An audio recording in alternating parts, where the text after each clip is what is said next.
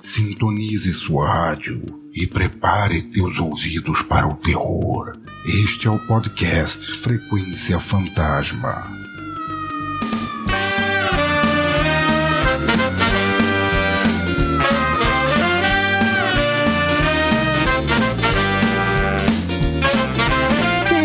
Muito bem-vindo e bem-vinda, você ser vivo ou não, né? Nunca se sabe quem tá nos ouvindo aí do outro lado, a mais um episódio do podcast Frequência Fantasma, seu podcast sobre o cinema de horror e todo esse universo maravilhoso, sangrento que nós adoramos. Tudo bem com você aí do outro lado? Tudo certo? Eu sou Sérgio Júnior, o host desta bagaça e no episódio de hoje eu estou muito feliz. Tava comentando isso aqui em off, que felicidade rever esse filme. Aqui, só pra constar que a gente vai trazer mais filmes aqui da década de 90, né? Porque é um período que eu gosto muito, acho que o pessoal também gosta muito aqui. Tirando o Fábio, não sei. Você viu que a democracia não funciona aqui. não, assim, eu falei, cara, estou sentindo Vocês falta ouviram isso, filmes. tá gravado isso daí. Vocês ouviram o Sérgio falando. Eu gosto, vai ter. A democracia não existe. Não, cara, É você, você me entendeu. você, você me entendeu, você me entendeu. Enfim, Eu entendi, ô padre Hausmann.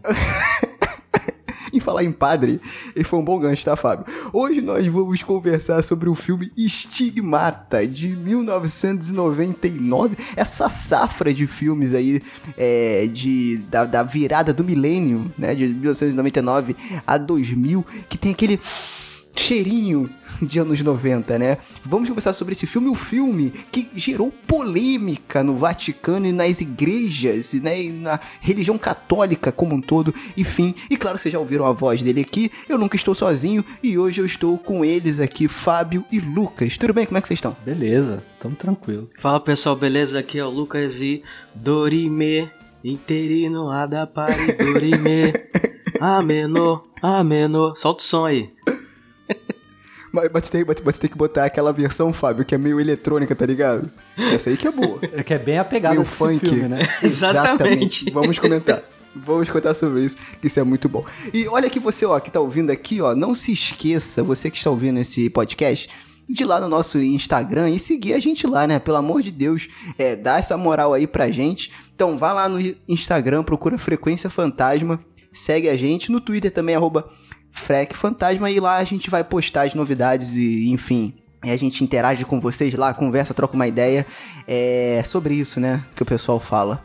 E então tá, então é isso, né? Já falei muito aqui, tem mais uma coisa pra falar? Acho que não, né? Então é isso, roda a vinheta aí e vamos para o cast.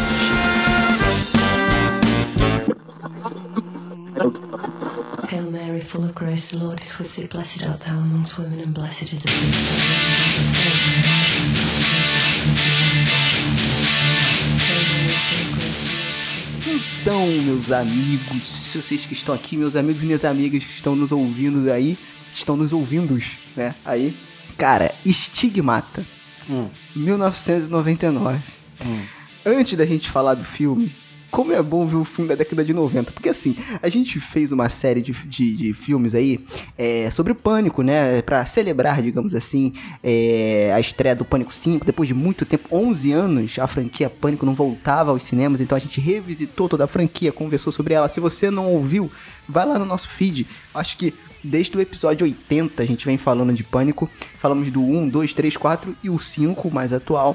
E aí, beleza, o primeiro filme, ele tem aquela pegada de anos 90, né? Claro, ob- obviamente, que é reflexo do seu tempo. Mas, cara, esse filme, ele é o suco da década de 90. É impressionante que a gente tava conversando em off em falar um pouco mais de filme da década de 90 e tal. E a gente acabou escolhendo um que eu não me lembrava. Que tudo dele é anos 90. A entrada, as músicas, a roupa, tudo, cara. Tudo é anos 90, cara. Vocês tiveram essa nostalgia também quando vocês assistiram o filme? Como é que foi aí? Ou tanto faz, não sentiu nada? Enfim, quero saber a opinião de vocês aí. Cara, demais, demais. Pô, alguns momentos ali me lembrava também os cenários do filme O Corvo. Que pra quem não sabe é de 1994. Pode crer. Então, cara, tá, é é muita cara. Filmaço. É muito cara de anos 90. Que eu acho que vale episódio, hein? É, tem uma cena. O filme é 99. 99 foi o ano que saiu Matrix, né?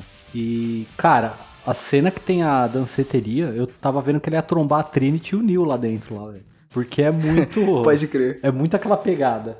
É Não, muito tu prod, vê- sabe? Você vê é, esse filme e você você fala, puta, o prod tocava, eu lembro deles tocando em festival. Não, e tu já vê que o Fábio ele não é década de 90 por ele falar danceteria, né? Porque, Mas nós Como é falando que- de anos 90. Nos anos 90 você falava danceteria. Era danceteria? Eu não, não, lembro falava agora. boate já, cara. Era boate? Não, eu, não São Paulo falava danceteria. eu não lembro, cara. Eu só lembro que, entendi. na época o pessoal chamava de night. Boate a gente chamava. Não, é assim.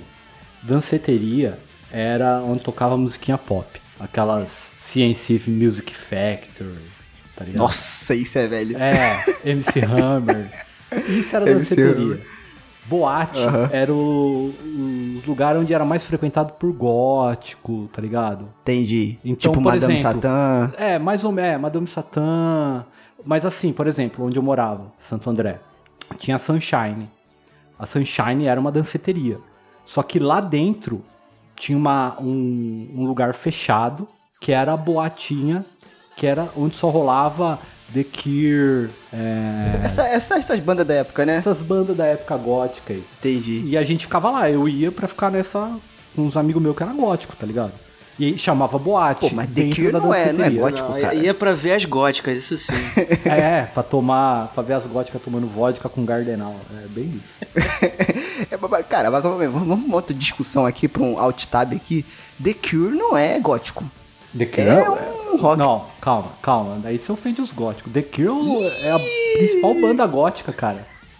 Você qualquer Cara, gótico curte The Cure, cara. É porque assim, The Cure, eu só fico me lembrando do. Ele é o pai do movimento gótico, Boys. quase. Não, não é, não é- não é a, a banda que, que canta Boys Don't Cry, eu tô é, confundindo. É a banda que canta Boys Don't Cry. Não sei, Mas isso não é, Então essa música não é gótica, eu não, eu não conheço muito The Cure, né? Quero É deixar aqui. gótico, eu não sei o que, que você interpreta por música gótica. Gótico pra mim é Nirvana. Não, Nirvana é grunge, Não, não, não, tem é. nada a ver, Não, não, cara. não, não, não, não, não, não, não, não, mal, mal. Gótico pra mim é Evanescence, Nightwish. Ah, tá. Não, É. isso daí é rock, cara. Tem nada a Tá, ver, então. mano. Gótico, vai. Porra, Eva... não, Evanescence é gótico pra caramba, cara. Ó, The Cure é gótico. É o principal, os principais góticos. The Cure, Bauhaus, que eu adoro, Bauhaus. O que mais? Aquele outro Adoro do, também do Ian Bala- Curtis. Como é que chama? Bala House é muito bom, eu gosto também. Piadinha, né? Ó, aqui, ó, ó, botei aqui, ó. Ó, botei aqui, ó. caralho, esse episódio já perdeu ó, botei aqui, ó. o, o- o direção já completamente. Calma. Não, ó, ó, eu botei no Google bandas góticas, aparece The Sisters of Mercy, Isso, The Sister. ah, Joy Division. Joy Division é o pilar do gótico pode, pode também. Bauhaus aqui, ó. Tá Bauhaus, aqui, ó. Bauhaus Bala é muito, foda, Tá muito aqui. foda. Bauhaus. Caraca, é. The Pet Mode. The, The. Pet Mode não é gótico. Tá vendo? Mas tá aqui, ó. O Google tá falando que é. Eva, ó, Evanescence é. Tá aqui, ó. Tip, tip ou negative. Type Faço O a negativo é controverso, viu? Eu conheci- Eu conhecia muito gótico que não curtia. Pô, calma, calma. O Google também tá é, de sacanagem. Botou épica como gótico. É, épica não é, não é gótico, não. É cara. o quê? Pow- Power, Épica é um power metal? epic metal, né? Power metal, sei lá. É Ó. tipo um power metal. Pra mim eu vou falar, meu, Symphony metal que eles bandas chamam. góticas que eu gosto. É o Killing Joy Joe. Division, é Aham. o Sister of Mercy, o The Cure eu gosto mais ou menos das músicas. Bauhaus eu curto pra caralho. Sex, é, Alien Sex Find, eu acho uma puta banda. Tem que Alien Sex Find. Ah, essa que você falou agora? É. Ah, tá. Tem que Incubos Sucubos. Essa aqui eu vou ouvir. Isso aqui parece... O estilo do pessoal aqui tá bem peculiar. The Birthday Massacre. Caraca, tem banda pra caramba aqui gótica, hein? Tem. Mas, mas aqui, ó. O Google tá falando que Nightwish é gótico, pô. Mas o Google fala muita bosta, velho. Esse é o Porra, problema. né? A gente já tem esse, esse polêmica aqui, né? Que o Google já falou que. Eu sei, tô só O Google já polemizando. falou que, que o chamado é filme clássico, porra. Não, mas calma aí. O Google, você vai no que o Google fala, você vai procurar a, a, a causa da espinha no seu rosto, aparece lá câncer de pele. Não, calma, eu sei. quer te matar calma. de câncer de qualquer jeito. Calma, calma aí, calma aí, calma aí. O chamado, daqui a poucos anos, vai ser considerado um clássico, gente. Eu acho. Eu já considero o chamado. É um clássico da, da- da década de 2000. Gente, a gente tá em 2022. O chamado, o grito. Exatamente. Aí você pode discutir entre a versão americana Não, não, não, não. e o A japonês. versão japonesa é outro Não, filme. japonês, É clássico, né? A versão japonesa é outro filme, ó. Não, Se eu não me sim. engano, é o The Ring, né? O Mas americano, o americano é o chamado. popularizou. É, mas. Não, é The Ringo. Mas o americano, ele popularizou, pô, a história. Assim como o grito também, que é japonês e o americano foi lá popularizou. Aí a gente pode discutir qualidade. Mas popularizou no americano, mas acho que o clássico é o japonês, pô. Não, com certeza. Vamos dar um mérito pros não? caras, né? Ah, não, com certeza. Então quer dizer, se alguém agora fizer um filme do, do Coffin Joe e o filme bombar, você vai dar o crédito pros americanos? Vai tirar o crédito do Mojica, do filme dele? Pode crer, pode Não, crer. Vamos dar o crédito ao quem merece, né? É isso. Cara, não sei nem porque que a gente entrou nesse tópico, mas enfim. É porque falar de banda gótica eu acho que remete um pouco à nostalgia também, né? Faz parte. É Pô, bom. eu vi aquelas cenas dela na, na boate lá, me deu uma nostalgia da porra, né? É. que eu ia pra É balada, bom, mano. cara. É bom. E é isso. E aí é um filme dirigido por um cidadão que, que tem um nome difícil, tá? Chamado Rupert Wainwright, tá? Ele tá aqui classificado no IMDB como diretor, escritor e produtor.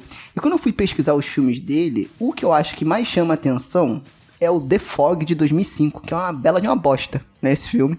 Mas ele foi o diretor de Stigmata. E além dele, como diretor, cara, o filme tem um elencaço. Se você for parar pra ver, cara, o filme.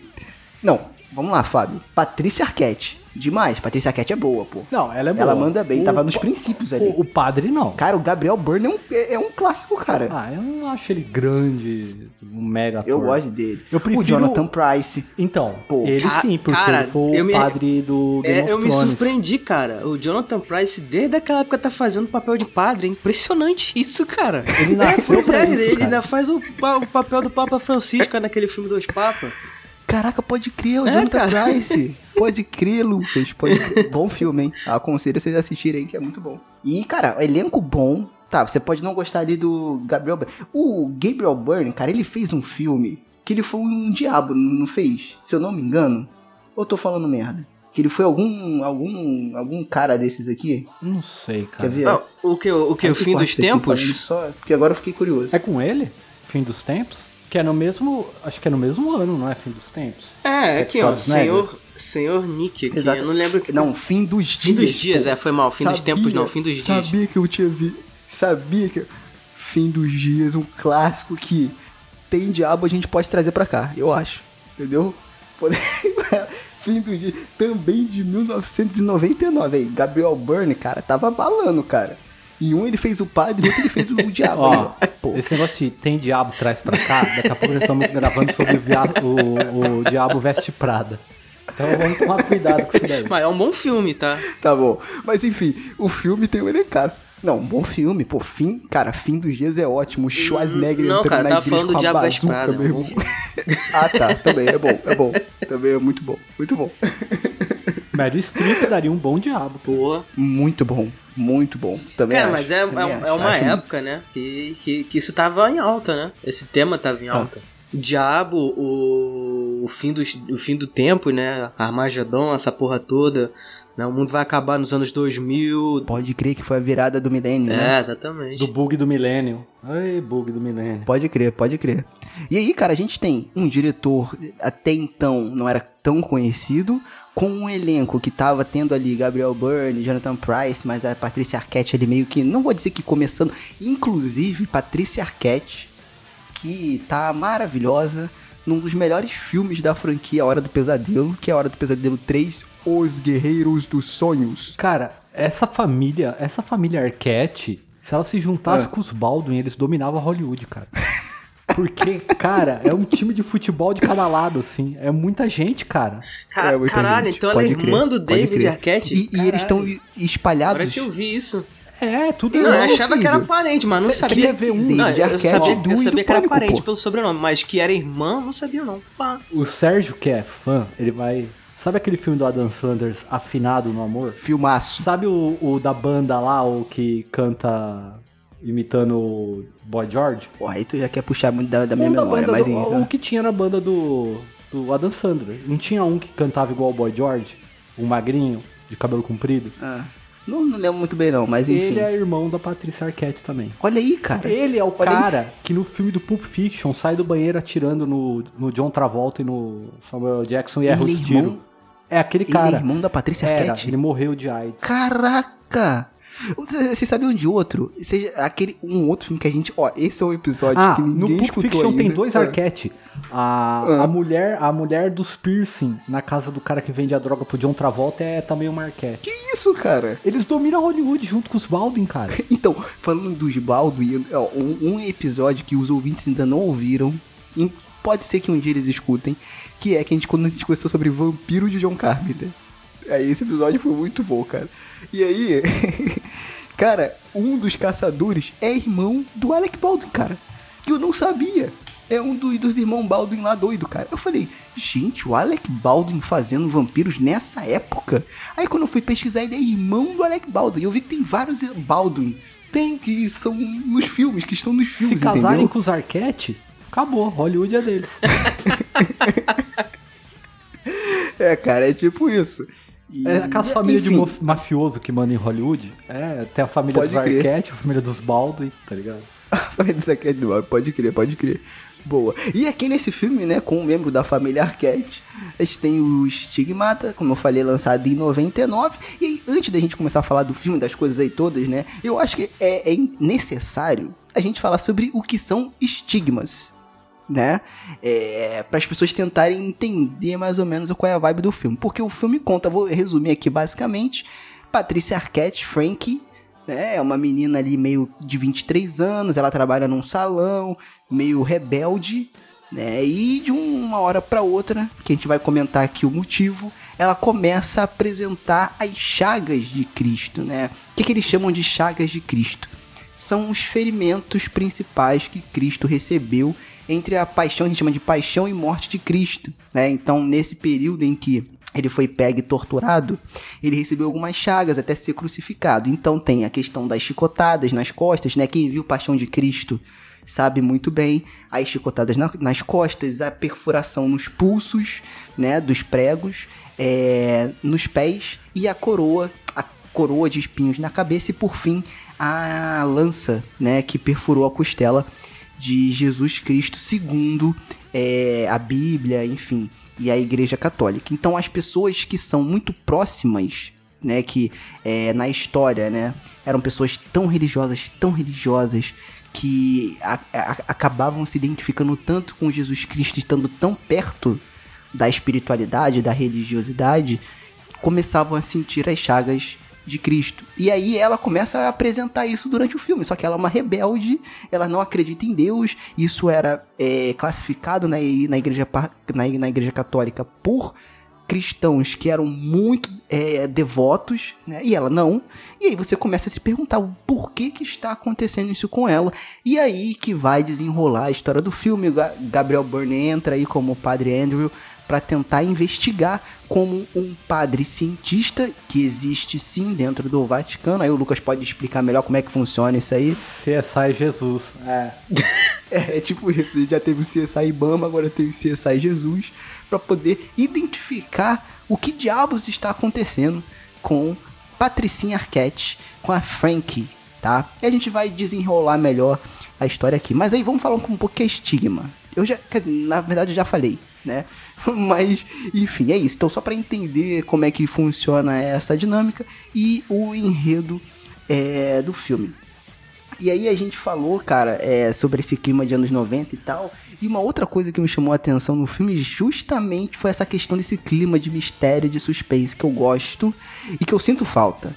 Hoje tá muito telegrafado as coisas, né? Então eu acho que o filme, durante, ele vai te jogando pequenos é, inserções de cena é, e dentro do roteiro que você vai tentando descobrir junto com Gabriel Byrne, né? Com, com Andrew, que é o padre cientista lá, o que que tá acontecendo ali, o que que tá acontecendo com ela, né? Inclusive, eu acho, acho legal a gente falar que o filme começa no Brasil, né? Sim, sim, O começa. filme começa no Brasil, em Belo Quinto. Isso, isso é uma zona.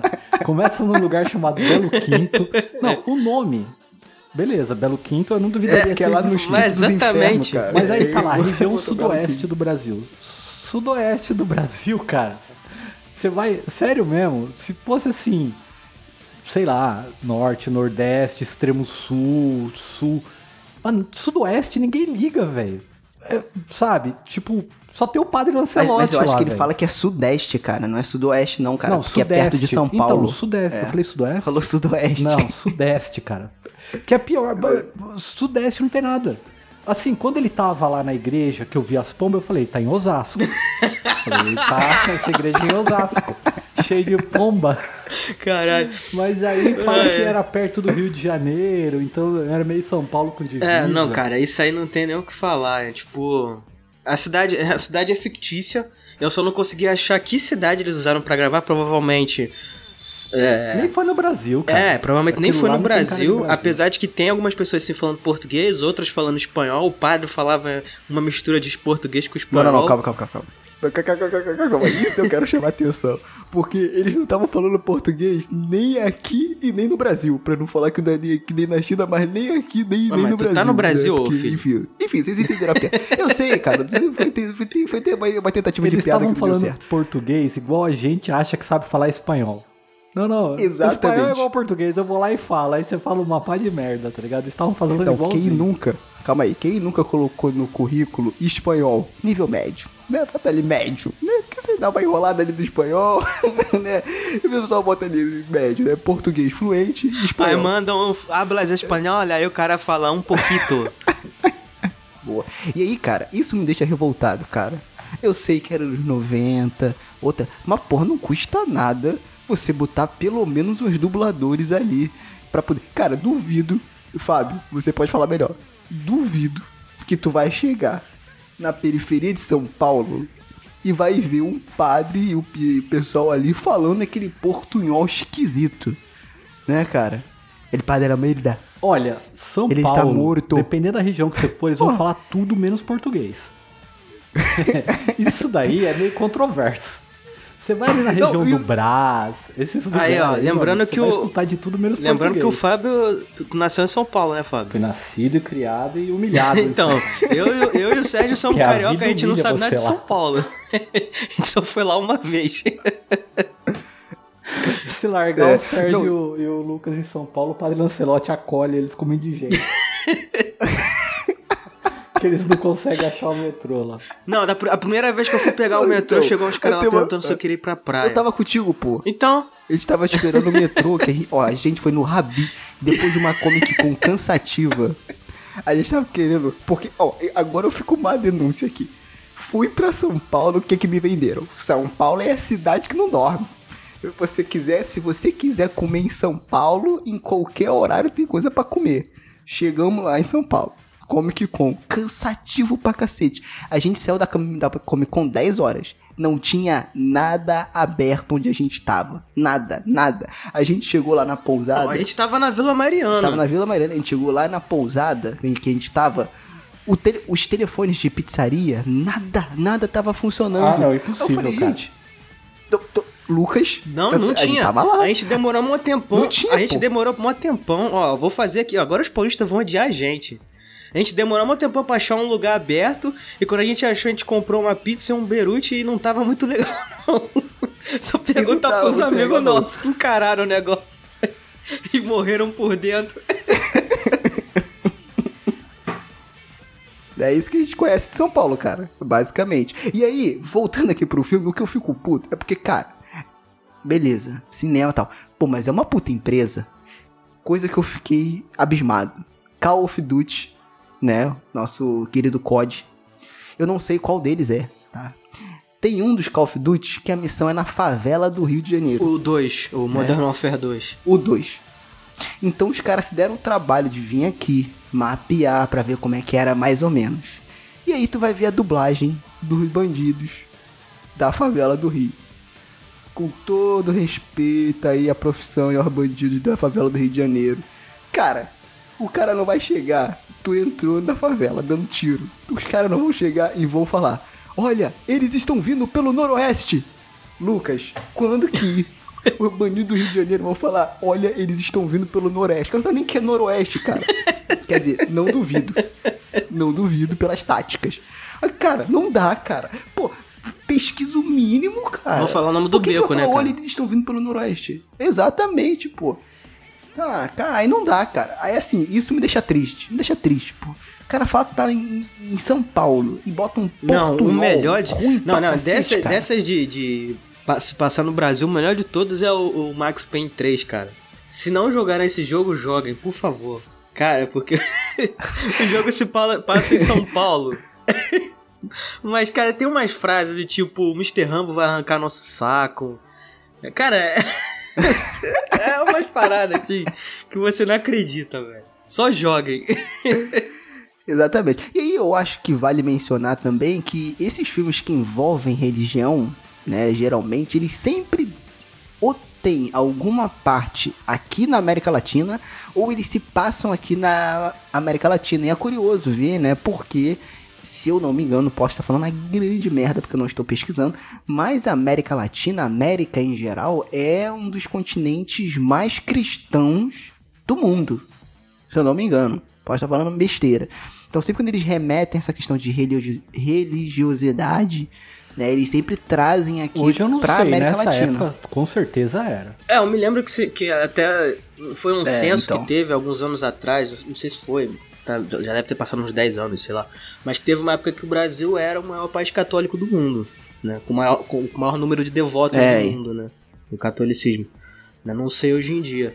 Então faz sentido sim o filme começar a se passar aqui no Brasil, ainda mais porque, se não me engano, naquela época ali, nos anos 90, foi a visita do Papa, né? Teve o João Paulo II veio no Rio de Janeiro. É, pode crer. Tal, então acho que devia estar bem em voga. Tanto é que o, o- o- essa cidade fictícia aí, Belo Quinto, era próxima de alguma forma ali no filme do, do Rio de Janeiro, né? E a, a mãe da, da, da, da Frank tinha Sim. ido passar férias lá no Rio de Janeiro. Num cruzeiro, alguma coisa assim. Né? E aí foi visitar essa cidade. Então faz muito sentido isso. Também tinha. essa- Era uma época muito em que tinha esse negócio de, de visões, de, de aparições de, de Nossa Senhora, de santos, né? Até mesmo Jesus, né? As famosas Jesus na vidraça, que tanto é que é mencionado no, no filme. Jesus no pão, Jesus lá não sei aonde. Então, assim, era muito. Foi uma época que tinha muito dessas coisas, né? Pode crer.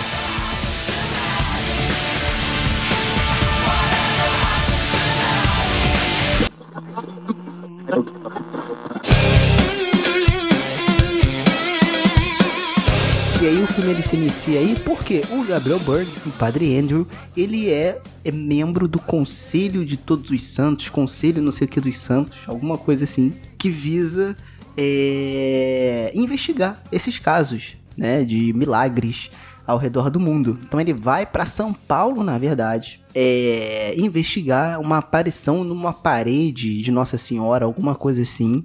E aí ele fica sabendo dessa estátua em Belo Quinto que estava sangrando pelos olhos e foi investigar por conta própria, tomou uma bronca né, do Jonathan Price quando voltou, relatando o que aconteceu. E aí nessa, nesse lugar onde estava acontecendo esse milagre, é onde estava o corpo morto do Padre Almeida, que a gente vai entender mais pra frente que, Padre que Alameida. o Padre Almeida está morto. É, é, é, a gente vai entender o que que ele é dentro dessa história toda. E aí ele pega, fala lá, mostra, né, nos raios-x, que é uma pedra mesmo, que tá descendo líquido quente ali, que seria um sangue, enfim, essa coisa toda. O padre, meu irmão, fecha isso aí, arquiva é, e segue o baile. Ele fica bolado, dá o pitch dele, e aí começa o filme, ele começa a mostrar a Frank, né, e aí vem toda essa questão aí do terço, né? Então, digamos assim, que o terço é o objeto aí que transporta, digamos assim, a alma. A uruca tá nele. um- É, a uruca tá nele ali, a zica tá nele, que ele pega a alma ali, ele absorve, digamos assim, a alma, ele é um objeto próximo, né, da alma do padre Almeida. E aí, quando a mãe da Frank entrega, né, dá de presente pra Frank, esse terço começa a acontecer as coisas ali com ela, tá? Acho interessante que toda vez que a Frank andava naquelas ruas que só chovia. Vocês perceberam isso? Que só chovia? Tava tudo chovendo. Toda vez que ela andava e tocava aquela música, eu me lembrava, não sei se vocês lembram, não sei se o Fábio vai conseguir botar no podcast, a música da. Não sei se era uma banda, uma dupla. Taito. Aquela. How the thing is said, how the thing is said, I'll you my hand, I'll you my hand, I'll you my hand. Isso aí, essa música é muito anos 2000, cara. Não sei se vocês lembram dessa música Era aqui com a minha Tatu, não interpretação era, maravilhosa.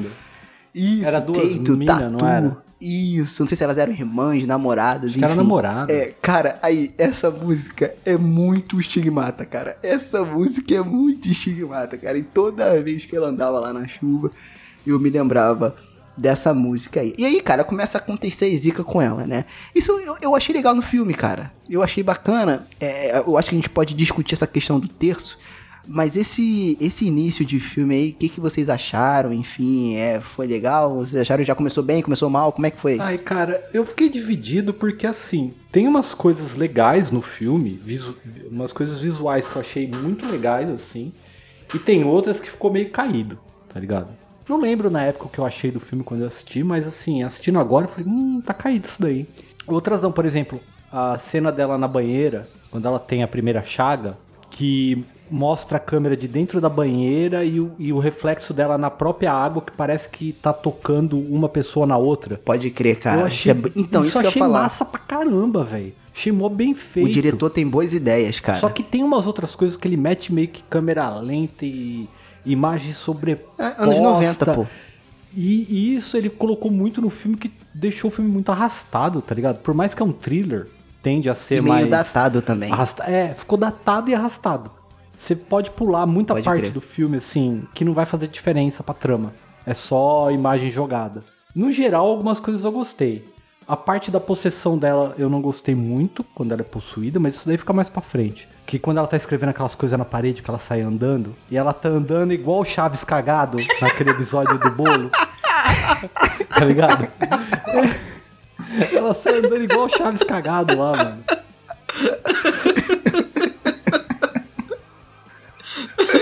Pô, essa cena estragou a cena pra mim, cara. porque Eu achei essa cena maneira, cara.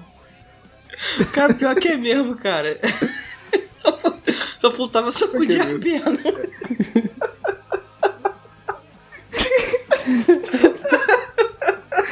Pode crer, pode crer. Ai, ai. Caraca.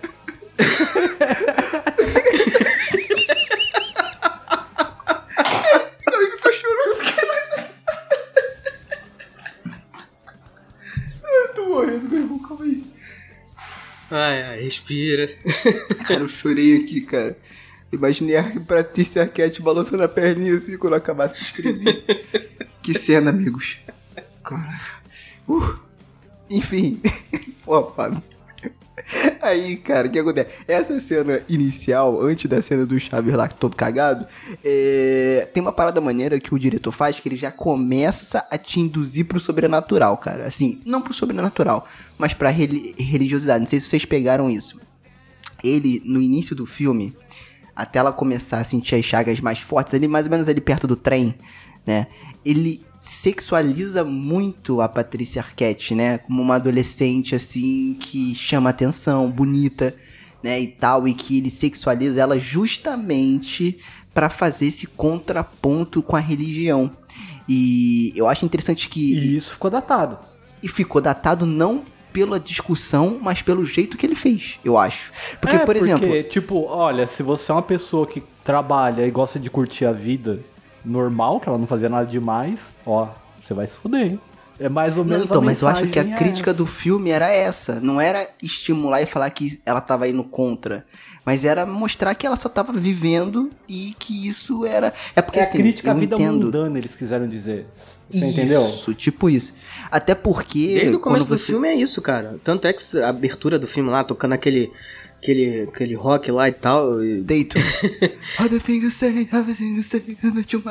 E aí ficava sobrepondo as imagens dela, da vida dela, e as imagens do, de, de Cristo, da paixão de Isso, Cristo, dos exatamente, santos, de Maria e isso, tudo cara. mais.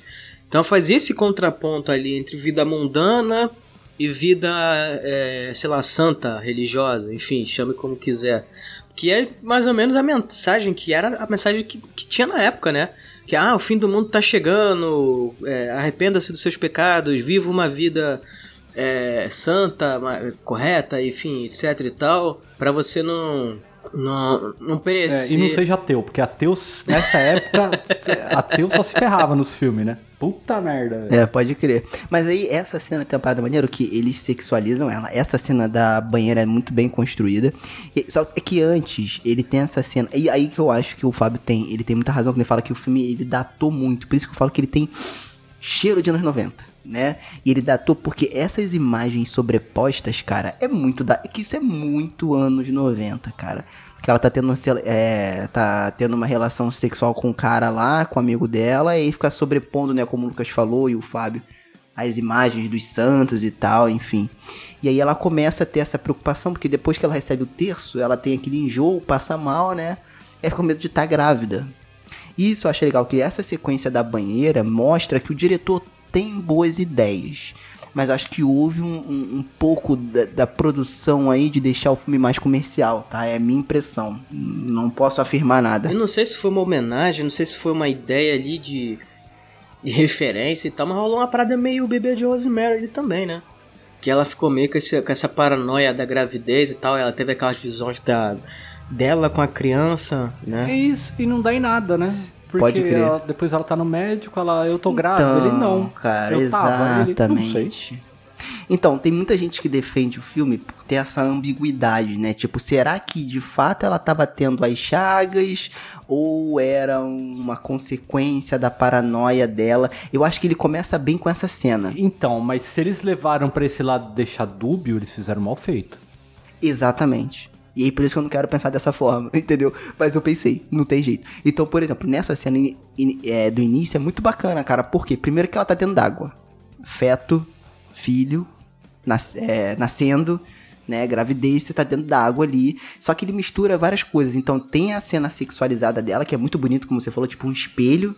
Né? E ela está comendo uma maçã. O, o, o estímulo visual da cor vermelha, sempre quando vai dar merda, se você perceber, ela tá com algum objeto vermelho, que para a Igreja Católica, né, em si é a cor do pecado, né? Então a maçã que foi que a Eva Entre aspas, É, né? Maçã. comeu, é, que entre aspas, representa né? o pecado, Não é uma é maçã. vermelho. Só deixando aqui, pra, antes que as pessoas reclamem, não é uma Ah. maçã. Re- sim, Dessa forma, né? É, É, só dito na Bíblia que é dessa o forma, fruto né? do conhecimento do bem e do mal. Mas não diz que é uma maçã ou qualquer outra fruta, né? Em específica. Virou tipo uma. Uma espécie de símbolo popular mesmo, né? É, so- sobre maçã, que nem os sete pecados capitais que não estão na Bíblia, e muita gente associa isso. né? Então, é- uma coisa popular que, que vai transcende além do, do próprio, da própria religião, né? Vira uma coisa assim mais do tipo. Como é que fala mesmo? Não é dito popular, não, mas enfim, virou uma coisa cultural, né? Não só religiosa. virou um senso comum aí entre as pessoas e Isso, senso comum, é, exatamente isso. Mas isso é mencionado, não essa a- o lance da maçã, mas essa questão de ter virado uma questão de cultural, de aceitação cultural, é, é, é mencionado no próprio filme. Quando ela vai com o padre e ela vê a imagem de Cristo e ele fala: Olha, Cristo não foi crucificado na mão, foi no punho, porque a mão não sustentaria o peso do corpo. Ela fala: Mas toda a cruz que eu vejo tem ele crucificado pela mão. Ele fala: É, mas é uma. Ele não disse uma liberdade artística, mas é um meio de. É um equívoco e tudo bem. E ela, como assim? Aí eu pensei, esse é o menor dos problemas, porque Jesus não era branco. Jesus tava mais pra uma. Ele ia parecer mais o Bin Laden do que o Gerard Leto, sabe? É, pode Não, crer. inclusive, muitas, Pode muitas crer. dessas coisas de lá pra cá mudaram também, porque naquela época se começou em estudos é, arqueológicos e, e- e antropólogos, enfim, tudo mais, dessa questão mesmo da crucificação, crucifixação, né, outros nomes, enfim, outros modos de crucificar um- um- uma pessoa, né, porque a crucificação não foi, pra quem não sabe, uma, uma punição específica de Jesus. Crucificação era uma- um método de tortura e morte muito comum usado naquela época. Né? Não só os romanos, mas outros povos também usavam esse tipo de, de, de morte, que é uma morte extremamente dolorosa. Né? Você morre é, sofrendo em agonia. É o upgrade do empalamento. né? É uma. É, assim, porque o empalamento geralmente você morre logo, né? Agora Então, a crucificação. É um upgrade, né? Como a gente faz pro cara não morrer logo? É, Ah, exatamente. crucifica.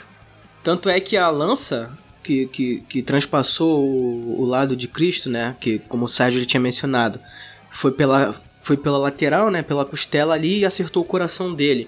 Foi pra confirmar de que ele estava realmente morto, né? Não foi pra matá-lo de fato, né? Foi pra, alguns dizem que aquilo ali sim matou ele, outros, enfim, é uma discussão teológica meio complicada, né? Mas enfim, a crucificação era isso. E aí muitas coisas daquele filme, né, de 99 de lá pra cá se mudou. Então alguns, alguns arqueólogos falam que não, ele foi crucificado sim com, com, com pregos no pulso. No, no, no pulso não, na mão, mas não era só isso, eles amarravam o crucificado né, nos, na- nos pulsos e, na- e no pé para ele não cair, né? Então, a, a pregar ele na cruz era só para causar dor, né? Não para prender ele de fato na cruz. né? Por então, para prender ele de fato, ele era amarrado. Enfim, então chegou-se a muitas conclusões, porque é, o prego né, durava mais por ser de ferro e tal, mas a corda que prendia, amarrava a pessoa se desfazia, então ficavam sobrava poucos restos é, arqueológicos desse, desse fato e tudo mais. Né? Então muitas coisas daquele filme para cá foram mudando. Só que a, a discussão é a mesma. Né, de que muitas coisas se mantém a narrativa justamente para não é, mudar, quebrar ali o, o, que já se estabeleceu como símbolos religiosos, né? Então o fato dele ser pregado na cruz pelo, pelos pregos e tudo mais, né? E, e outras coisas que, que é falado no filme, né? Elas são símbolos religiosos, então é difícil você mudar isso de uma hora para outra. Que nem o Fábio falou aqui do Jesus branco e tudo mais, que foi uma aculturação utilizada na Europa né? Então, como é que nós vamos adorar um, um, um, Deus, um Messias que, que é estrangeiro, né? que tem pele morena, que é árabe, que é palestino, enfim, etc e tal. Né? Então ele era aculturado. E o filme é cheio disso, é cheio de sincretismo. É uma das coisas mais importantes que tem nesse filme. É uma das, das discussões mais, mais impactantes Pode desse ser. filme. É, e deixa eu acabar minha cena da maçã, que eu achei essa cena maravilhosa, cara. E, enfim, é isso. Mas não tem muita coisa não. É isso, ela morde a maçã ali, né, que tem todo esse, esse, esse simbolismo. Então ele quer deixar claro que ela é, naquele momento, ainda um símbolo do pecado para a igreja católica. E aí eu acho legal porque ele joga isso, mas ele quer dizer, eu entendi isso, que isso é bullshit. Entendeu? Que não quer dizer por, de, porque ela tem essa vida é, que normal de uma adolescente de 23 anos que ela tá errada, né? E, enfim, mais pro olhar católico daquela época, enfim, até hoje em grande parte da, da igreja, isso é visto como uma rebeldia, alguma coisa do tipo, além, como o Fábio falou também, o ateu sofria muito, ainda sofre de alguma forma, é, mas é, sofria que eu digo assim, né? Era, eram, muito. apanhavam muito nesses filmes, né? Ela era é, ateia, que se diz, né? Uhum. É, não acreditava em Deus no filme tá? E aí também foi um dos questionamentos dela, né? Pô, mas eu não acredito se o estigma é pessoas que geralmente são próximas, muito próximas e tem uma, uma identificação grande com Deus, por que, que eu tô sofrendo isso?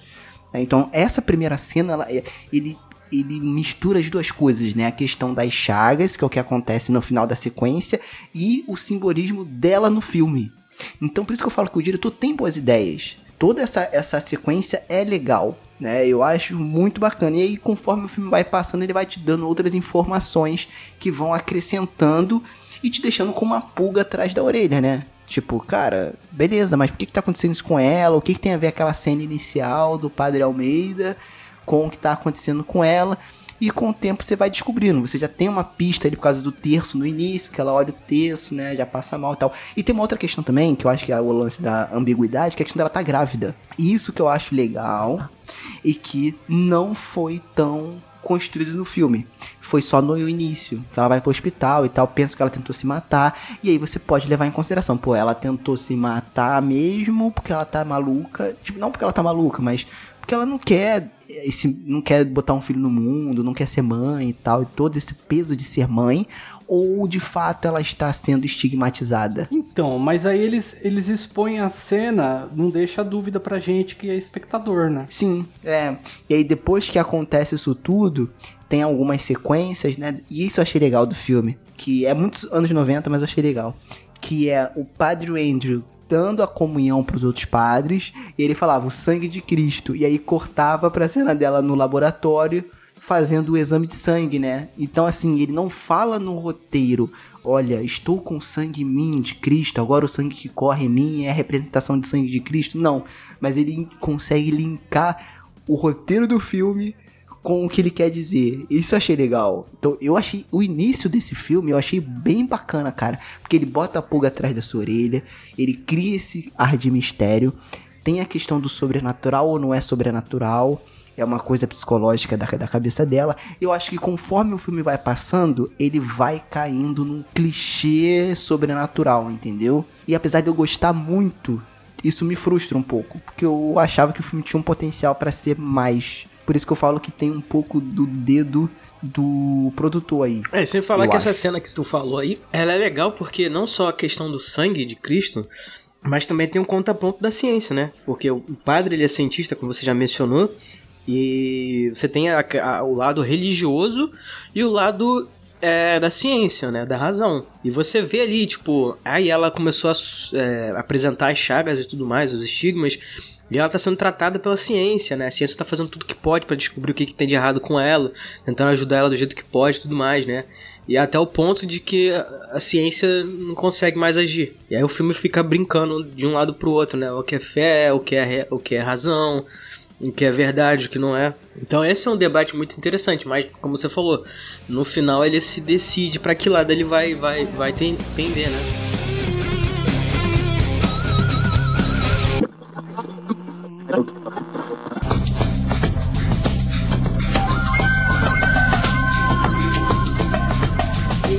Eu, eu, peguei aqui, só pra gente fechar essa questão dos estigmas, eu peguei uma matéria da super interessante, uma matéria de 2016, explicando o que são os estigmas. E ela fala dessa questão, né, de sofrer, é, tem tanta identificação com Cristo que é capaz de sentir os mesmos sofrimentos, essa coisa toda, né? É, se isso é possível para a Igreja Católica, sim. É, enfim, ele contesta em alguns momentos isso. Eu vou ler rapidinho a matéria, só para vocês entenderem, eu acho legal esse, esse contraponto. Ele fala assim: ó, durante séculos, cientistas e médicos têm se debruçado no estudo sobre as pessoas que receberam os sinais, os chamados estigmatizados. Algumas teorias estudadas destacam que feridas seriam provocadas pelas próprias pessoas que as recebem quando se encontram em um estado de hipnose ou sonambulismo. Cientificamente, não foi encontrado explicações para tais fenômenos. E aí, para fechar, aos que defendem que as chagas aparecem por sugestões da mente, como é o caso que o filme ele começa dando essa sugestão.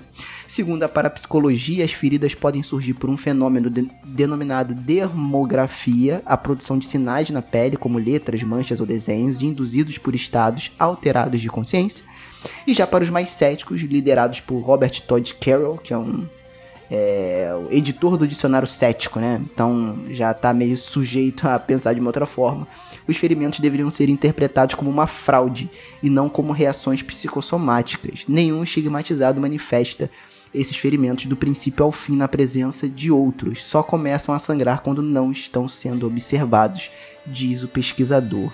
Tá? E aí ele encerra falando que o primeiro estigmatizado, o mais famoso, foi São Francisco de Assis, um dos homens que mais se aproximou do modo de vida de Cristo. Lembrando que São Francisco de Assis, posso estar falar, fala, falando uma besteira aqui. E aí, não sei se você sabe, Lucas. É, aí você me, você me corrige se eu estiver falando besteira. Mas o São Francisco de Assis, no início, ele era considerado meio que rebelde. Né, assim, dentro da doutrina católica e, das, e do que pregava Jesus Cristo, ele era meio rebelde, assim. Então tem um link aí também com que o filme e a época considera rebelde na Patrícia Arquette, na Frank do filme, né? É, enfim, apesar de São Francisco de Assis se aproximar, né, um homem que se aproximou muito do modo de vida de Jesus Cristo, ele era tido em alguns momentos como o discípulo rebelde. Então eu acho interessante a gente ter esse ponto de vista, né? Tem cientistas que não conseguem descobrir e acham que, enfim, não sabe se existe ou não, outros refutam totalmente, como foi o caso daquele cético, né? Outros parapsicólogos acham que é alguma questão psicossomática. É uma questão interessante porque ninguém conseguiu explicar ainda. Né? Então essa questão das chagas. Mas é que. É, as chagas, isso eu não vou dizer, mas a questão, por exemplo, controversa sim. Porque, por exemplo, você pegar o caso da Madre Teresa, que ela foi beatificada por conta de milagre. E cara, o caso dela foi provado que não teve milagre. Só que a, a questão popular dela e o, e o, e o que ela significava para a comunidade, para os caras compensam mais. Beatifica e fala que é milagre, mano. E vamos que vamos, entendeu? Então tem esse lado que muitas vezes a igreja tem que. É uma empresa, né, cara? Acima de tudo é uma, uma corporação, né? É, tem muito disso, cara realmente tem, tem, tem esse ponto de vista. Tem, ó, eu vou até falar. Quem, quem quiser saber sobre esse caso da Madre Teresa, assiste um documentário, tinha no YouTube legendado. Chama O Anjo do Inferno, que é toda a história da Madre Teresa, de como ela, de como ela ficou famosa até a atribuição do milagre e a canonização dela, que quem participou, porque assim é, é um júri, né? Então eles levam três que são a favor para mostrar as evidências que para elas e três que dizem não, ela não é e tá aqui as evidências de que ela não é. O cara que fez o documentário é o cara que tava na bancada para dizer que ela não era. Então, Entendi. É muito legal, cara, que tudo isso foi por causa de uma foto, começou. E, e era um teste de um filme de uma da, da Kodak, cara. E, e aí começou a fama dela. É muito legal ver esse documentário, mas aí você tem uma ideia de mais ou menos como que funciona o processo burocrático de canonização, o porquê de você transformar uma pessoa dessa em que você atrai mais devoto, você você deposita mais esperança nas pessoas, entendeu? Que fazem parte daquela comunidade. Porque religião, que envolve fé, é meio fácil você acabar perdendo gente. Porque a vida bate forte, cara. Então, assim, você tem que começar a dar banho de esperança na pessoa para manter ela mais próxima, você entende? Então, essas coisas têm que Pode crer. acabar acontecendo, né?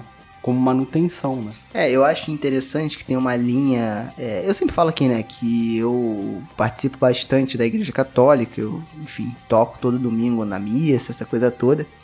E, cara, tem uma linha de padres que estão sendo bastante criticadas, né?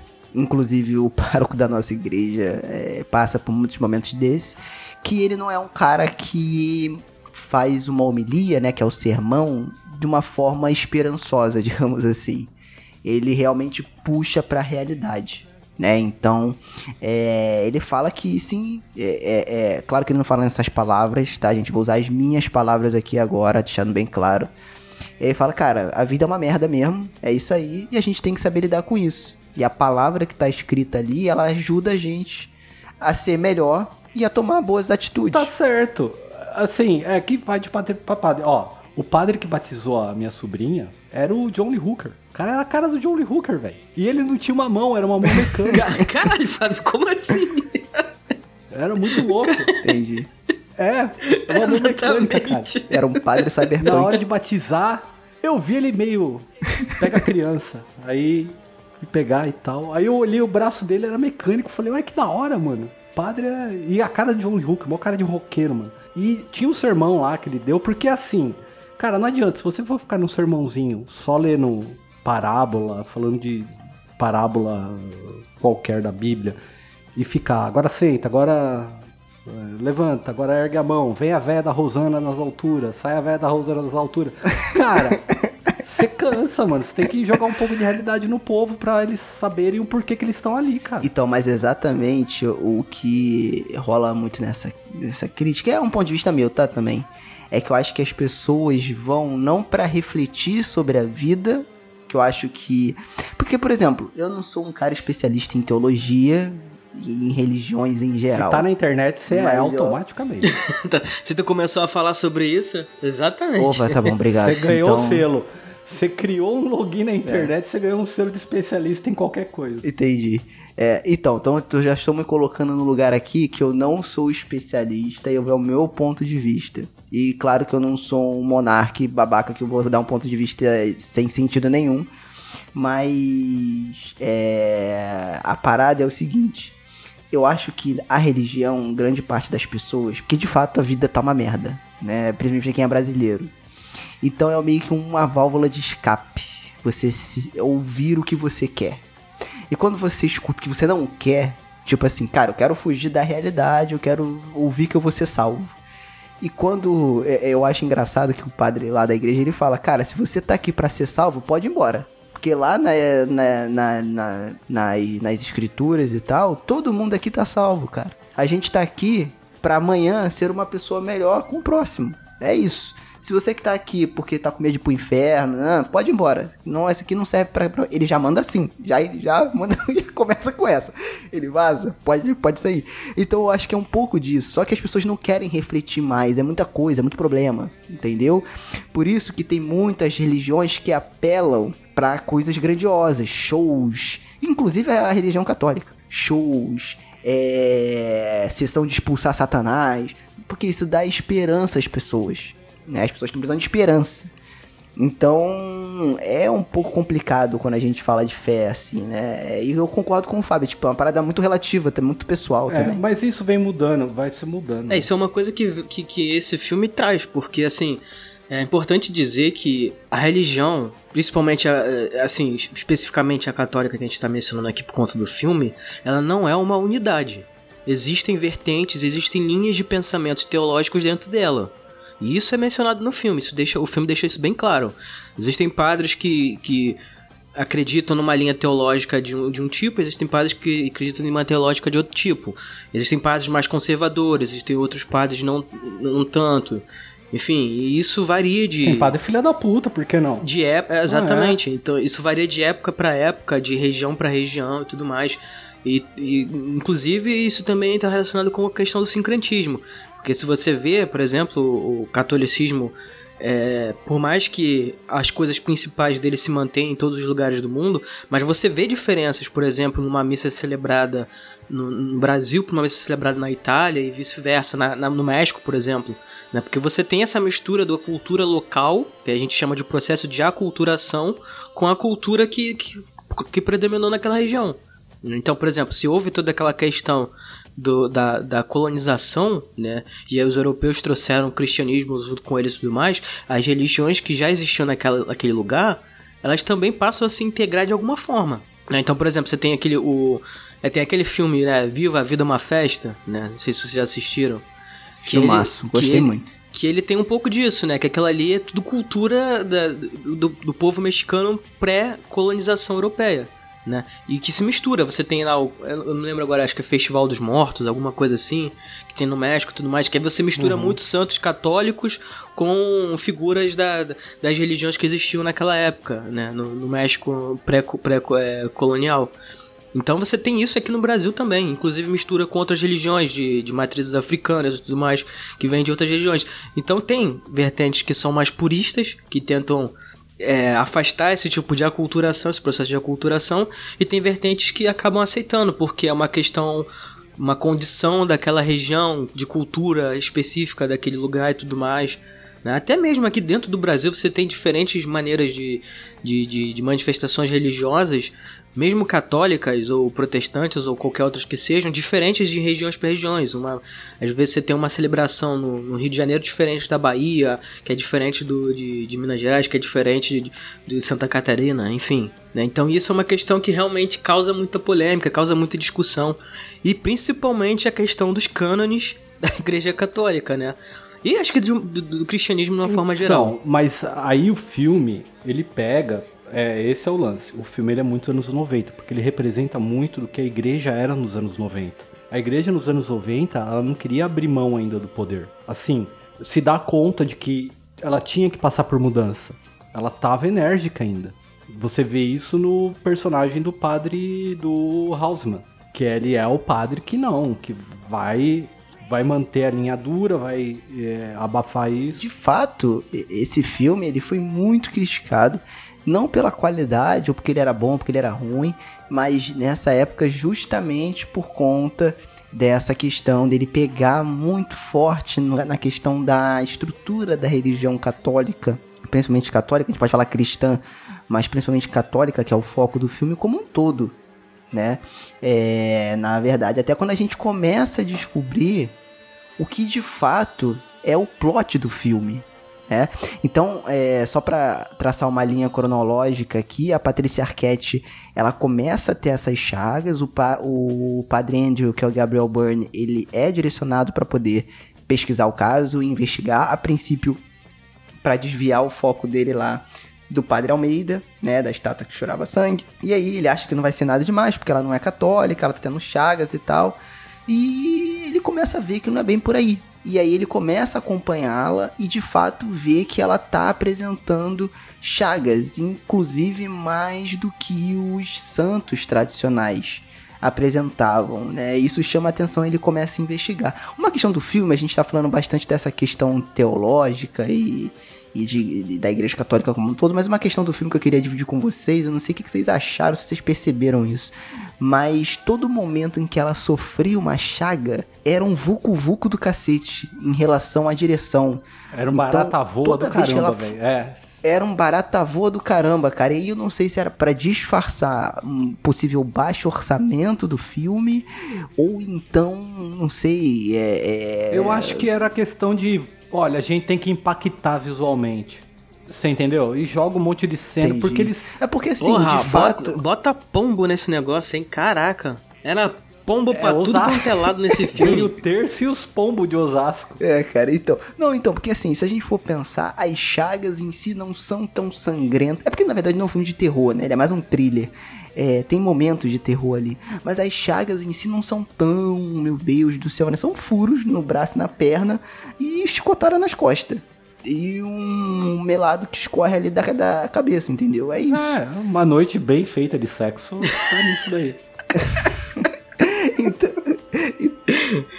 Então, ele tem que ele tem que dar uma emoção a mais na cena, E né? falando nisso, que, o- que o Fábio mencionou até de brincadeira, mas eu achei interessante, é que a- o lance da dela ser chicoteada ali na frente de todo mundo lá no metrô, né, que até a câmera pegou e tal, mas é um misto de, de dor e prazer, não sei se você reparou isso naquela cena, não sei se foi uma coisa, uma percepção minha e tal, mas parece que, é que rola uma parada meio sadomasoquista ali, dela sentir a dor, mas ao mesmo tempo ela tá agindo como se estivesse sentindo prazer ou alguma coisa do tipo. Eu não sei se você teve essa percepção. Eu não tive, mas pode ser, cara. Não, eu não descarto. Eu não É. tive, mas eu achei irado. eu achei que isso ia ser uma parada muito doida mesmo. Porque assim, ele, ele- de novo, ele tem boas ideias. Então as cenas das chagas, elas ficam marcadas no filme, né? Então acontece o Vucu Vucu no trem, e aí ela meio que vai segurar, que é um movimento normal, segurar nas barras, e ela meio que faz a posição de crucificação, É, né? a cena é bem feita mesmo. É muito bem feita, cara. Muito bem feita. Aquele outro padre tá lá por coincidência e acompanha isso tudo. Eu só né? acho que o filme ele começa a se perder um pouco aí. Porque não faz muito sentido o padre ter visto uma imagem na- de câmera ali dela sendo açoitada, os ferimentos aparecendo do nada nas costas dela, ele chegar e falar assim: beleza, você é católica? Não, eu sou ateia. Ah, então tá, acabamos aqui. Porra! Você viu a imagem da chaga aparecendo É, nas costas da garota? Mesmo que não fosse as chagas, uma coisa assim, digamos assim, de origem é, é, santa, poderia ser uma manifestação demoníaca. Tanto é que um dos padres até questiona que poderia ser esse o caso. Por que, que, que ele ia, ia embora, sabe? Ia tratar ela como se, ah, não, não é nada aqui, eu não tenho nada a ver com isso. Ele podia pelo menos falar, não, então vou trazer aqui um padre exorcista porque eu acho que essa não é a minha jurisdição. Né? Mas mesmo assim, ele trata como, entendeu? Ah, não, isso aqui não é problema meu, toma o Bezetacil e vai embora. Sei lá, cara, eu achei meio estranho ali a maneira como, como, como a esse começo de relação que eles têm. Cara, mas é a mesma coisa de que. É porque o cara tava puto já de estar ali. Ele não queria estar ali. Ele, tá, ele queria estar investigando a estátua. Então ele queria só um, ali- ah, um álibi pra meter o pé. Entendeu? É a mesma coisa de falar, Lucas, vamos passar o final de semana, o final de semana na praia de Ipanema e em cima da hora eu te mandar pra, pra praia do Flamengo, pô. É a mesma coisa? Não é, pô, tá ficar puto. Vai falar, beleza, eu tô aqui, mas eu vou ficar só pra constar e vou Você embora, pô. está falando mal da praia do Flamengo, cara? Não estou Olha falando só. mal, porque é a praia onde eu me criei. Cuspindo no prato que e comeu. eu ainda. É... Não, que isso, nunca. Eu ainda desfruto dessa maravilha natural que Dizem que hoje está extremamente limpa, casa. né? Que hoje quase você não vê peixes com três olhos nadando lá. É, exato. Então, eu fiz essa, eu fiz, eu fiz essa comparação justamente por conta disso, porque a Praia do Flamengo, ela tinha uma fama de não ser uma das praias mais limpas. Tanto que a gente tinha uma brincadeira aqui entre as pessoas que moravam no Flamengo e na- no Catete Glória, né? Que quem mergulhava na praia do, do- do Flamengo nunca ia pegar coronavírus, porque os anticorpos ali estavam já todos treinados a coisas piores, a sobreviver a coisas piores, que era a água da praia do Flamengo, entendeu? Então, assim, é... era um nível meio. Mas hoje falam que tá bem melhor mesmo, tá? Mas enfim, essa comparação que eu fiz não foi tão boa. Calma, cara, tô É, só mas te é isso, entendeu? Eu não entendi nada. Vocês estão falando de praia. Pra mim, o Rio de Janeiro é uma grande praia. Ai, quem dera fosse.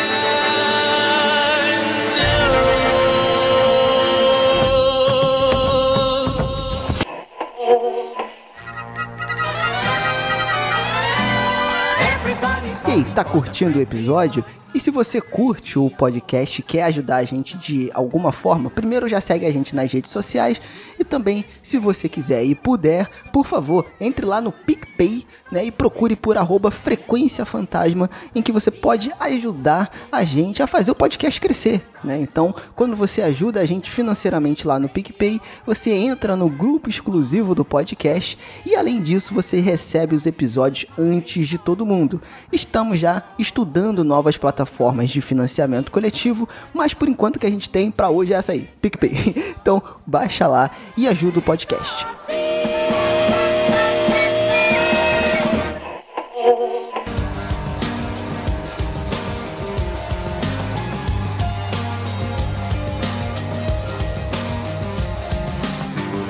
Inclusive, eu acho que a partir do trem, tá? A partir do trem aí, eu acho que o bagulho começa a desandar um pouco no filme. Ela começa a, a, a ter essas chagas. Ah, não, minto.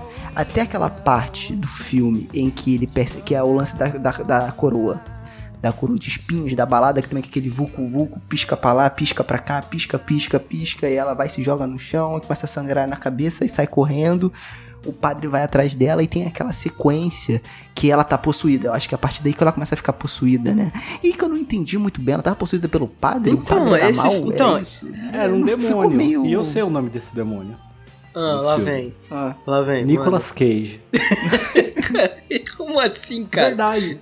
Ele era casado com a Patrícia Arquette nessa época. cara, com Caralho. certeza a família Arquette tinha que ter alguma relação com o Nicolas Cage, cara. Que depois de tudo que a gente falou aqui, o Nicolas Cage, cara, ele é onipresente, cara. Ele tinha que ter alguma relação com, a- com, com alguém da, da família Arquette. Não, mas, mas assim, é porque já- aí que eu acho que começa a entrar a parada Não, do- não, dos agora, produtores. voltando nesse assunto do demônio. Tá, qual que é a função do demônio no filme? Porque assim, Então, teoricamente, Aí que tá. a ideia era, olha, tem que expor o plot da trama que é o evangelho. Esse- então a ideia é, esse evangelho tem que vir a público pra mudar as coisas.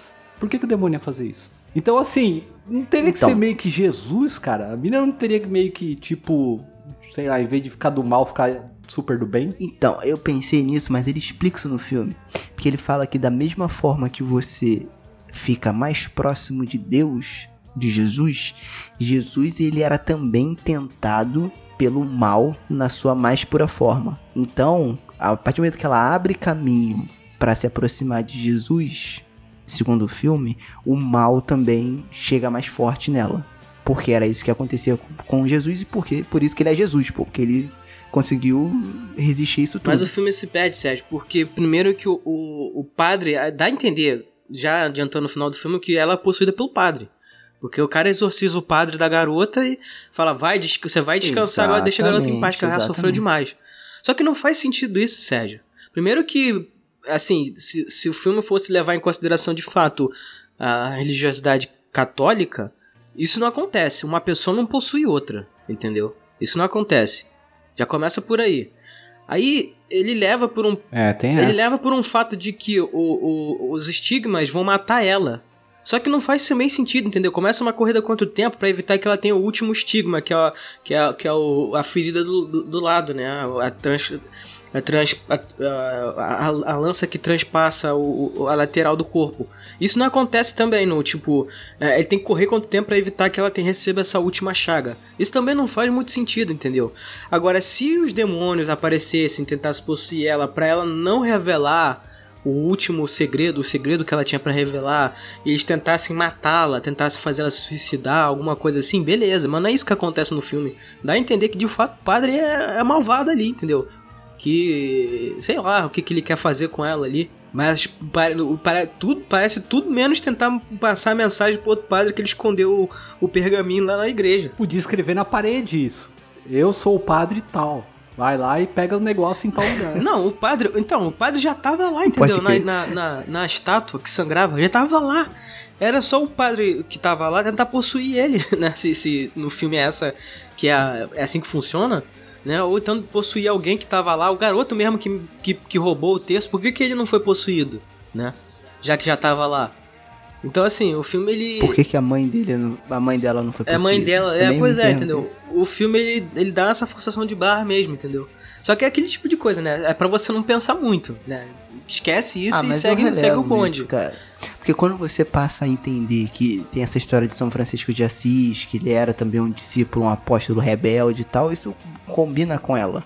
E talvez é, isso tudo aconteceu pra de fato que ela ficasse meio que santificada, né? Que eu já acho que foi meio caído.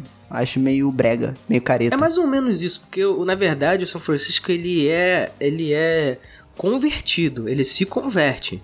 Ele ele tinha ele fazia parte da burguesia lá na, na Itália e tudo mais.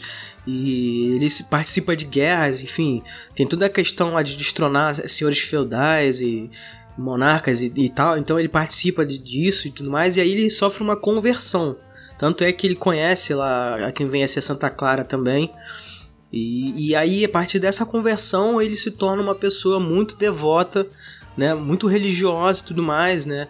Ele se torna um monge e ele, ele faz o que hoje a gente chama de quaresma de São Miguel, né? Que ele fala assim, não, uma quaresma só para mim não é o suficiente, eu preciso fazer mais uma para poder sequer me aproximar um pouquinho, né, do que do que é, é, é a minha devoção a Cristo, né?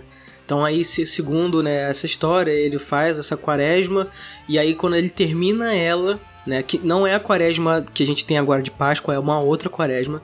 E aí quando ele termina ela, ele sobe no, no alto de um monte, acho que é o, é o Monte Carmelo, não lembro agora qual é, o, qual é o monte agora que ele sobe. Mas aí a partir que ele sobe nesse monte, quando ele retorna de lá, ele retorna com as chagas de Cristo. Né? Ele, ele, ele retorna estigmatizado. Né? Então é, é daí que vem todo esse. Inclusive ele explica um pouquinho sobre isso no filme, né? Mas não é que ele fosse, sei lá, rebelde nesse sentido, né? Que ele é uma pessoa que sofreu uma conversão, né? E ele tinha toda uma vida boa, antes. Boa. Ele tinha toda uma vida antes disso, né? Inclusive, é falado também Sim. que ele tinha uma vida que ele gostava de beber, gostava de farra e tudo mais. E aí ele tem uma, sofre uma conversão e muda completamente, né? De, de personalidade. Que é, uma, que é parecido que, com que é meio que. É porque assim, o filme termina antes, mas dá a entender que meio que vai acontecer é, com é ela, isso né? Eu ia falar agora, que esse filme, do jeito que você falou e dá realmente a entender, é que no final ela seria tipo uma moça especial, vamos dizer assim. E que ela ia ter um desfecho só que o filme termina meio abrupto, né? Não, tem isso, acaba dessa forma. E assim, ele se contradiz, porque assim, beleza, aí eles estão lá chagas, aí ela começa a rabiscar lá na parede, né? E o padre Andrew tem um amigo que é linguístico, né? Ele trabalha com tradução e essa coisa toda. E ele sabe da história desse evangelho de São Tomé, que é o plot do filme. Ou seja, o padre Almeida estava traduzindo esse evangelho proibido pelo Vaticano, que diz nesse evangelho, em várias passagens, que é um dos evangelhos mais próximos das falas reais de Cristo, tá? Em que ele diz que toda a estrutura da igreja, na, na verdade, teoricamente ele fala que, que nem fala no filme, né? É que o filme adapta, na verdade, ele não pega a fala como de fato é no evangelho de Tomé, que foi é um apócrifo, e aí vocês vão me explicar depois que é isso que eu não sei mas eles pegam algumas coisas e misturam. Então eles usam muito essa, esse, esse, esse verso. Ele fala: é, Se você quebrar uma madeira, ali eu estarei. Se você levantar a pedra, ali eu estarei. Então, enfim, é, o que, que ele quer dizer com isso? Não precisa ter uma estrutura, um templo, uma igreja, padre, hierarquia, nada disso para você ser próximo de Deus. Apenas você com você mesmo e Deus, né? E Jesus Cristo, e é isso. E é nessa pegada aí, depois que o Lucas fez essa introdução ótima aí pra gente conseguir entender um pouco, né, que vem esses apócrifos, cara, que são livros que não foram autorizados e o filme retrata de um deles, que é o de São Tomé, né? Então, que ameaçaria aí toda a estrutura e o poder da igreja, né? E aí a gente começa a descobrir sobre esse livro quando ela começa a pichar lá, a escrever na casa dela, possuída lá pelo ritmo ragatanga, pelo Padre Almeida, e aí começa a andar cagado com Chaves, que nem o, o Fábio falou, que de fato ela é possuída mesmo. A, a, eu, eu tava falando daquela cena do carro, que ele vai perseguindo ela com a coroa de espinhos, né, depois que acontece o lance da, da coroa de espinhos, é bem legal, cara, porque é num beco, aí rola várias... É, eles criam um ambiente né, em que é muito papel voando, então dá uma confusão na cena, assim as pombas de Osasco, ela em cima do carro escrevendo com aquela outra voz, né, possuída. É, provavelmente. E, enfim. Cara, essa, é, cena. Essa, é essa cena me, desculpa te cortar, essa cena me lembrou muito aquele filme Cidade das Sombras. Não sei se vocês assistiram. Cidade é, das Sombras. Que é tipo, um, é tipo Matrix, cara. É tipo um filme. Esse filme é legal, cara. Do, do povo que dorme, os caras vão lá alterar, não lembro o que, enquanto eles estão dormindo. Isso, né? é tipo, é tipo esse lance do, do, do mito da caverna mesmo. É, tipo. Acho que eu já dei um puta spoiler aqui, mas enfim. É, é, tem essa. Cara, eu achei muito parecido, porque, tipo, é um corredor ali, né? Um beco e tal, meio sombrio, tipo, tudo cagado. Também lembra muito o que eu já mencionei, o Corvo, né? Você vê que é uma cidade meio em decadência, sei lá, uma.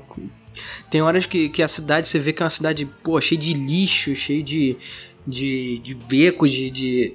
Você vê a própria casa dela cheia de goteira tudo mais. Ela tem que usar vela também e tal. É uma pegada muito gótica. Sim. E essa cena é bem legal. E quando a gente vê a casa dela é anos 90 demais. A casa dela que tem aquela poltrona, cara, de. de. de. Tipo, como é que se diz? Plástico, né? Que você enche como se fosse um balão, enfim, bem anos 90. A casa dela, inclusive, isso aí era uma característica dos anos 90 também.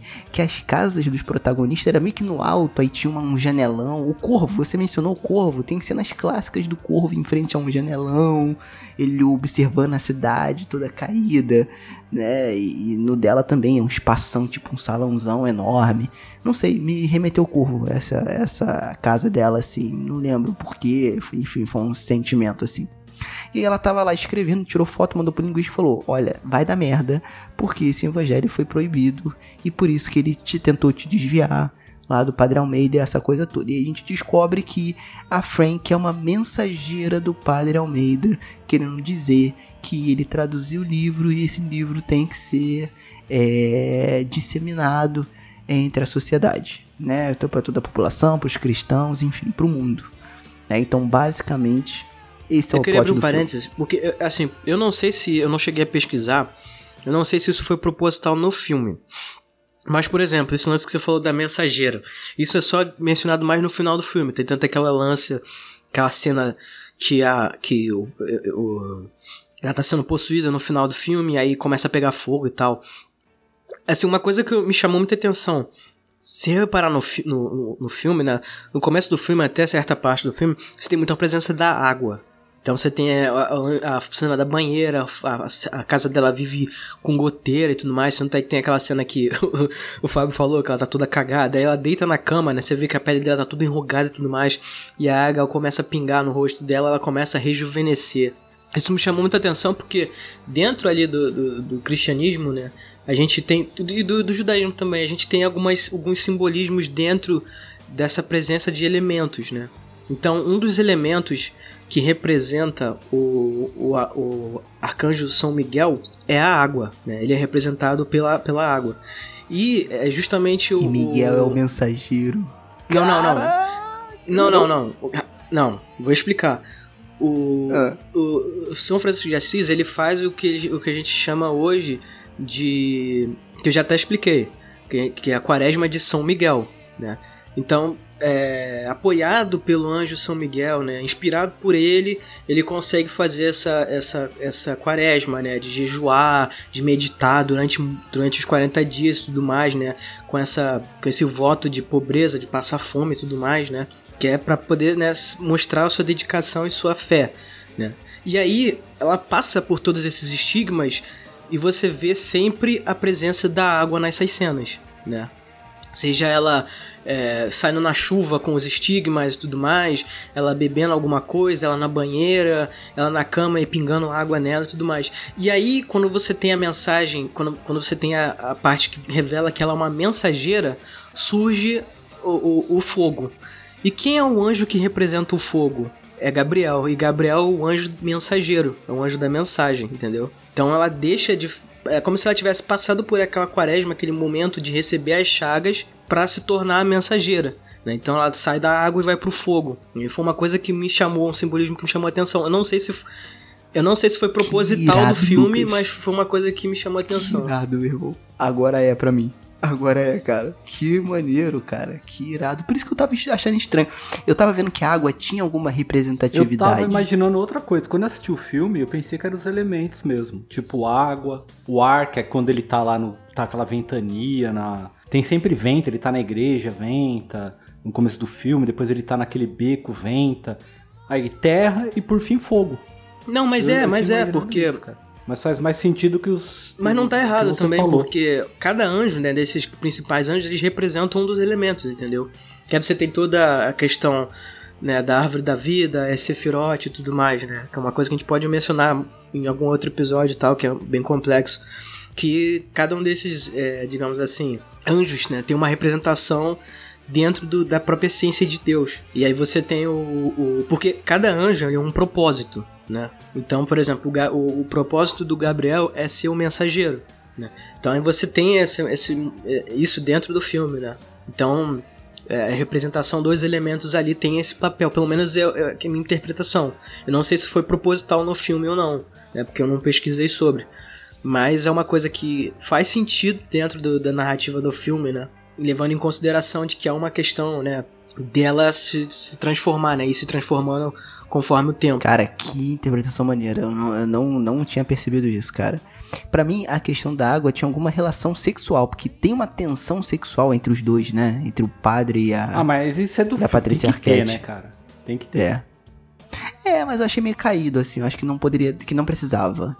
Mas ok. É porque eu acho que desafia um pouco também a re- religiosidade dele como padre. Ela estando possuída, né? Porque se você via que ele tentou representar isso visualmente, quando ela tava meio que possuída, entre aspas, e o olho dela tava dividido em. tava meio que em dois, né? Um tinha uma cor, o outro outro. Nossa, uma pior explicação, mas um estava de uma cor e o outro olho estava de outra cor. Então é como se tivesse duas coisas dentro dela, né? E, enfim, aquela dublagem do demônio horrível, porque você percebia que era uma dublagem vagabunda, né? Dela batendo no, no, no- no padre no final do filme. E Tanto aquela é que tem uma sequência que, também. ele, que ele fica perguntando, chamando o nome dela quando ela tá escrevendo lá, né? E aí ele fala o nome dela várias vezes. E aí ela vira e fala com aquela voz demoníaca, Aham. né? Em, em- em italiano. Eu não, eu não falo italiano, mas pelo que eu entendi, é, ela fala alguma coisa como mensageiro não é importante, né? Tipo, quem é que tá falando aí? Não interessa quem tá falando. É, no, não, no filme que eu assisti tava legendado. Era o mensageiro não é importante. Quem é o mensageiro não é importante. É porque o meu tava legendado, mas não sei porquê. Quando eu falava outras línguas não aparecia legenda. Mas enfim. É, pra mim aparecia a legenda em inglês. O que eu, o que eu peguei parecia a legenda em inglês. Quando ele falava outra língua. É isso, e, e- e, enfim, aí tem essa. é, essa cena também é uma outra cena emblemática dela meio que crucificada, assim, crucifixo flutuando. Muito bem feita essa cena. Muito maneiro. E aí depois ele meio que acalma ela, né? E aí, enfim, chega o padre Rosman lá, o, o, o Price, e aí dá merda, né? Porque ele quer esconder esse lance do evangelho. Então ela pinta a parede, ela quer se livrar disso, porque, cara, ela só quer viver.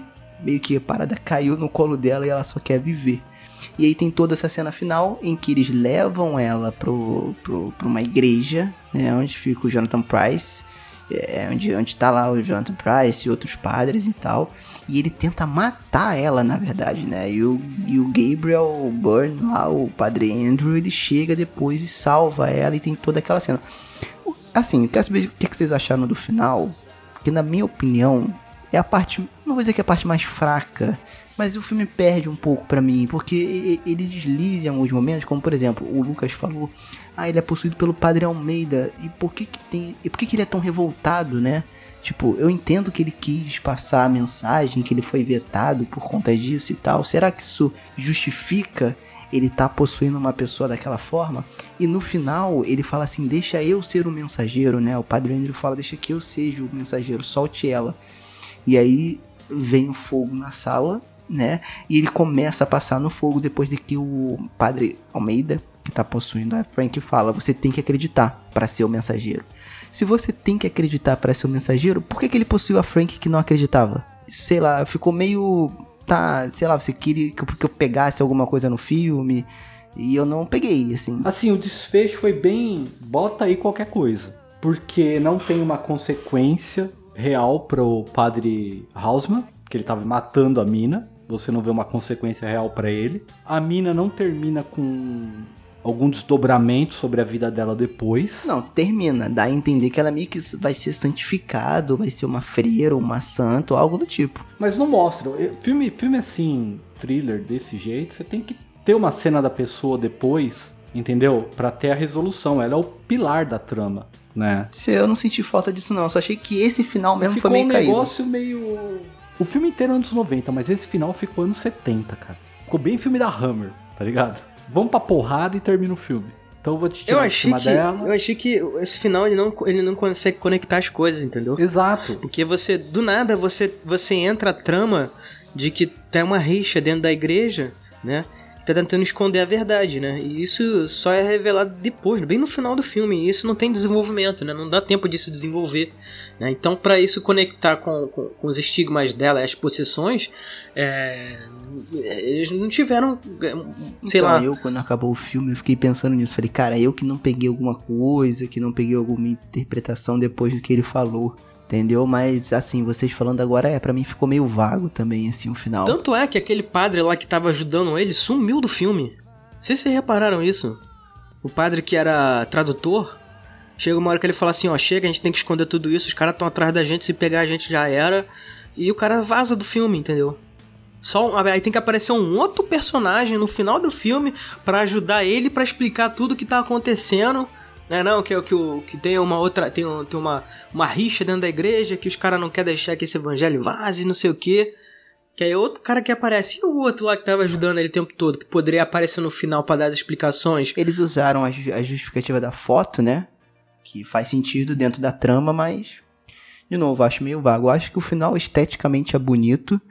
Eu acho que é, a direção de arte ali, o diretor em si como um todo, no final, naquela cena que ele liberta ela, digamos assim, sai com ela do, de dentro do quarto, né? E vai lá pro lado de fora e ela fica meio que com a imagem de uma santa, né? Com os pombos ali, com o pombo na mão e o lençol meio que transpassado, com a roupa de hospital, hospital entre aspas, né? Uma roupa tipo um pijama, ficou muito bonita aquela cena, como se de fato ela fosse uma santa, né?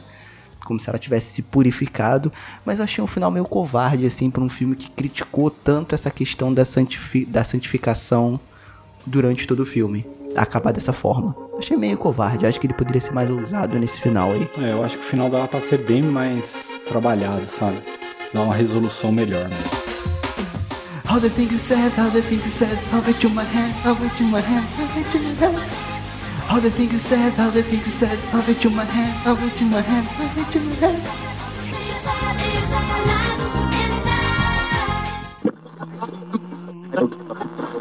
And to our friends of the radio audience, we bid a pleasant good night.